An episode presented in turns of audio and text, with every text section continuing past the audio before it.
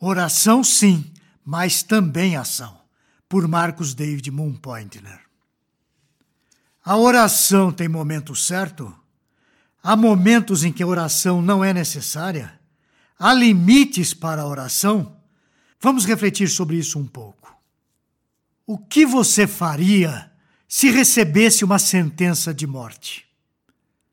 Imagine que numa visita ao médico, ele diz que você tem pouco tempo de vida. Quais seriam as suas resoluções? A oração viria à sua mente? Eu acho que por causa do nosso pecado, somente a partir desse momento teríamos uma vida mais santa entre os homens. Muitos pensariam que ao viver uma vida super santa, a doença desapareceria, pois Deus se compadeceria e ele nos curaria. Talvez não. Talvez justamente por causa da nossa pecaminosidade, a gente iria chutar o pau da barraca e viver a vida mais dissoluta possível. Já que eu vou morrer mesmo, eu poderia pensar como o escritor de Eclesiastes, conforme ele registra no capítulo 3, versículo 12. Nesta vida, tudo que a pessoa pode fazer é procurar ser feliz. Provavelmente, o pecado do nosso coração nos induziria a pecar loucamente, tentando aproveitar ao máximo que a vida pode oferecer. Comida farta, sexo descompromissado, gastar loucamente todos os recursos disponíveis, desrespeitar o próximo. É bem capaz que o nosso pecado nos levasse a fazer tudo isso e ainda acreditar que Deus estaria conosco ou que ele seria benevolente. Diante da morte iminente, quem pensaria em oração, em orar a Deus? Bem, Jesus fez isso como lemos em Mateus 26, 39. Indo um pouco mais adiante, prostrou-se com o rosto em terra e orou: Meu Pai, se for possível, afasta de mim esse cálice.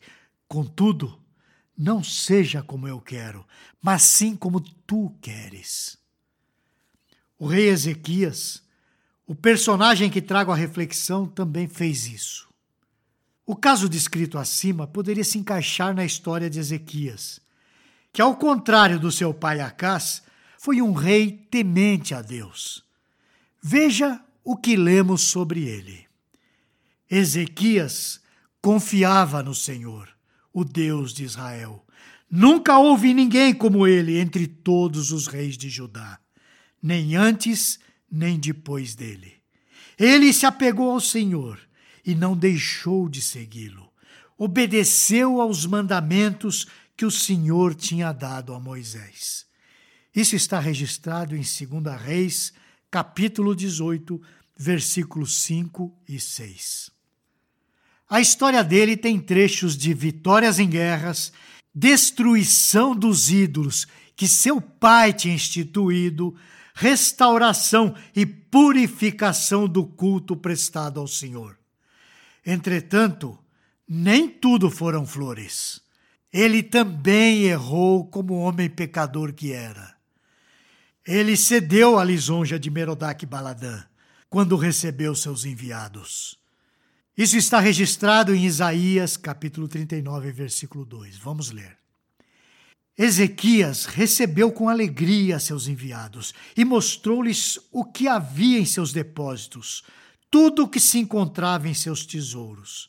Não houve nada em seu palácio ou em todo o seu reino que Ezequias não lhes mostrasse. Ele também tentou comprar a liberdade durante uma guerra. Isso está em 2 Reis 18, 14. Então Ezequias, rei de Judá, enviou essa mensagem ao rei da Assíria em Laques: Cometi um erro. Para de atacar-me e eu pagarei tudo o que exigires. Lemos um pouco depois que Ezequias ficou doente e quase morreu. O profeta Isaías foi visitá-lo e o advertiu. Assim diz o Senhor: põe em ordem a sua casa, pois você vai morrer, não se recuperará. Isso está registrado em 2 Reis capítulo 20, versículo 1. Ezequias tinha que tomar uma atitude. Não podia ficar sentado no seu trono de rei esperando que as coisas caíssem do céu. Ezequias sofria de uma doença, uma espécie de tumor. Quando o profeta Isaías lhe disse que ele não se recuperaria, ele recorreu à oração. Vamos ler o que está escrito em 2 Reis, capítulo 20, nos versículos 2 e 3. Ezequias virou o rosto para a parede e orou ao Senhor. Lembra-te, Senhor, como tenho te servido com fidelidade e com devoção sincera. Tenho feito o que tu aprovas. E Ezequias chorou amargamente. Deus ouviu a sua oração e prometeu curá-lo. Isaías instruiu que preparassem uma pasta de figos para aplicar na úlcera, e quando isso foi feito, Ezequias se recuperou.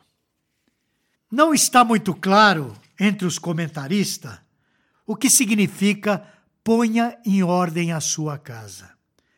Todavia, o consenso é que Ezequias deveria pensar na sua sucessão possivelmente para que quem o sucedesse não fosse como seu pai Acás, visto que a morte era iminente. Toda vez que eu leio essas passagens sobre Ezequias, sempre me pergunto: o que não está em ordem na minha vida? Depois oro: Senhor, o que está errado na minha vida? Talvez você se pergunte se faço isso porque tenho medo da morte. A Bíblia não é clara se Ezequias sentiu medo de morrer. Mas o fato é que ele orou para que não morresse. E Deus lhe acrescentou mais 15 anos de vida. Talvez você me pergunte: se não tem medo de morrer, ora a Deus porque tem coisas a colocar em ordem na sua vida? A minha resposta será um sim bastante sincero. Eu sou um tremendo pecador e espero que você não se espante em saber disso.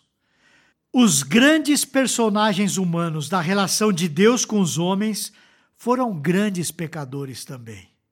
A Bíblia não omite os pecados deles.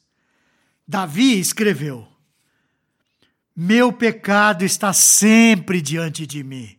Isso está em Salmo 51, versículo 3. Ele conhecia muito bem os seus pecados, de maneira que não podia fugir deles, e obviamente também não podia fugir de Deus, pois ele escreveu: Para onde poderia eu escapar do teu espírito? Para onde poderia fugir da tua presença? Isso está registrado no Salmo 139. Diante da glória manifesta de Deus, Isaías só pôde clamar: Ai de mim, sou um homem de lábios impuros. Isso está em Isaías 6,5. É exatamente como Davi que me sinto diante de Deus todos os dias, um tremendo pecador. Preciso contar com a renovação diária da misericórdia de Deus. Lemos em Lamentações 3, 22 e 23. Graças ao grande amor do Senhor é que não somos consumidos, pois as suas misericórdias são inesgotáveis, renovam-se a cada manhã. Grande é a sua fidelidade. Entretanto, só orar não funciona. Há alguns anos, aparecia colado nos carros um adesivo que dizia: Ora que melhora. Esse jeito de tratar a oração como um mantra, um patuá ou uma fórmula mágica é totalmente errado e, portanto, pecaminoso. Orar para quê? Para Deus me mudar? Em João 15,3 diz o seguinte: Vocês já estão limpos pela palavra que lhes tenho falado. Para Deus mudar minha situação? Em Romanos 8,1 diz: Portanto, Agora já não há condenação para os que estão em Cristo Jesus, que não vivem segundo a carne, mas segundo o Espírito. Para Deus me abençoar mais, em Efésios 1,3 diz: Bendito seja o Deus e Pai de nosso Senhor Jesus Cristo, que nos abençoou com todas as bênçãos espirituais nas regiões celestiais em Cristo. Para ter uma melhor condição de vida, Tiago 4, versículo 3 diz o seguinte: Quando pedem, não recebem, pois pedem por motivos errados, para gastar em seus prazeres. Em Efésios 4, lemos sobre o velho homem. Quanto à antiga maneira de viver, vocês foram ensinados a despir-se do velho homem que se corrompe por desejos enganosos, a serem renovados no modo de pensar e a revestir-vos do novo homem, criado para ser semelhante a Deus em justiça e em santidade provenientes da verdade. Dr. Martin Lloyd Jones, quando pregou sobre esse trecho, disse que há coisas pelas quais não devemos orar, porque não seria bíblico fazê-lo. Paulo não manda que oremos para que nos revista do novo homem. Em certa medida, não é função de Deus fazer isso sobre nós. Há coisas que não podemos fazer de jeito nenhum, por causa da nossa condição de pecadores, tal como morrer pelos nossos pecados. Para essas coisas, temos que nos lembrar o que diz Lucas 18, versículo 27. As coisas que são impossíveis aos homens são possíveis a Deus. A ordem dada pelo apóstolo é bem clara. Vocês foram ensinados a despir-se do velho homem e a revestir-se do novo homem. Isso está registrado em Efésios capítulo 2, versículos 22 e 24. Não há o que orar para que isso seja feito de maneira miraculosa. Aqui não há nenhum milagre. O milagre aconteceu antes disso, quando fomos alcançados pela graça e tivemos o nosso coração regenerado. Quanto a viver uma vida santa, porém, é nossa responsabilidade fazer o que precisa ser feito.